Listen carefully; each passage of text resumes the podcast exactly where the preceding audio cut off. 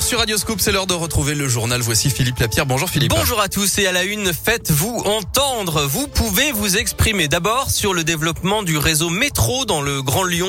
Le Citral organise en effet une grande consultation publique à partir d'aujourd'hui et jusqu'au 15 décembre. Rendez-vous sur citral.fr.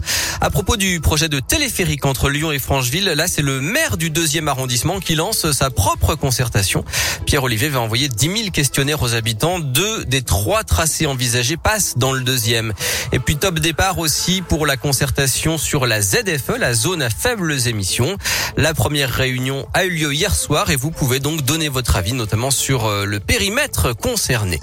Dans l'actu, cette bonne nouvelle pour les agents de la ville de Lyon, notamment les moins bien payés. La mairie met sur la table 6,6 millions d'euros pour des hausses de salaire.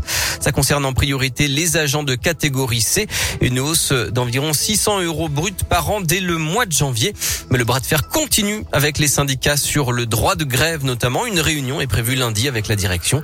Et la CFDT a prévenu, il y aura une grève le 30 septembre si la ville ne revient pas sur ses positions. La mobilisation continue pour tenter de retrouver Gérard Champal, l'homme de 77 ans disparu depuis jeudi dans les Monts d'Or. Les recherches remontent maintenant dans l'Ain jusqu'à Amberieux d'Azergue. 500 caméras piétons de nouvelle génération supplémentaires vont être distribuées aux policiers du Rhône. Chaque patrouille sera équipée. Et puis le pont de Vernaison va peut-être bientôt pouvoir rouvrir dans les deux sens. Début octobre, il est fermé, on le rappelle, depuis le 23 juin dans le sens Solès-Vernaison. Des tests sont en cours. Il a ouvert en avril 2020 en plein confinement au cœur du deuxième arrondissement de Lyon, le centre L'éphémère pour les femmes sans abri et leurs enfants, géré par l'association Le Foyer Notre-Dame des sans-abri, s'est agrandi depuis cet été et accueille actuellement 51 personnes, des femmes vulnérables, parfois avec enfants.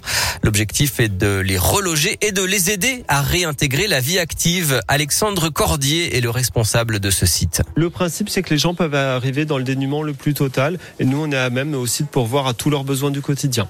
Donc souvent on est sur deux phases. Une première phase d'accueil, de repos, de répit essentiellement, où les personnes se reposent. Et puis après on réalise une évaluation de leur situation euh, sociale, administrative, personnelle, et on met en place des accompagnements adaptés. Donc au niveau de la parentalité, de la vie de famille, euh, de l'accès à l'emploi avec des services spécialisés, et puis enfin de l'accès au logement. Nous notre premier objectif c'est de leur permettre de se reconstruire avant tout, de se reconstruire personnellement et puis socialement. Et ce centre en plein cœur de Lyon a déjà permis à 17 mamans de trouver un logement et un emploi stable. Le sport, le foot, euh, les éliminatoires du mondial féminin. L'équipe de France joue en Slovénie ce soir.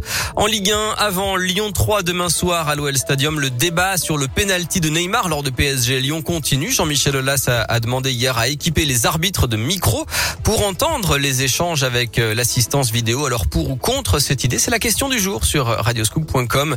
Et puis on termine avec cette scène plutôt très originale hier à Fézin. Les habitants ont pu croiser un buffle et un jeune dromadaire qui s'était échappé d'un cirque installé dans la ville. Ils sont finalement rentrés tout seuls après leur petite promenade.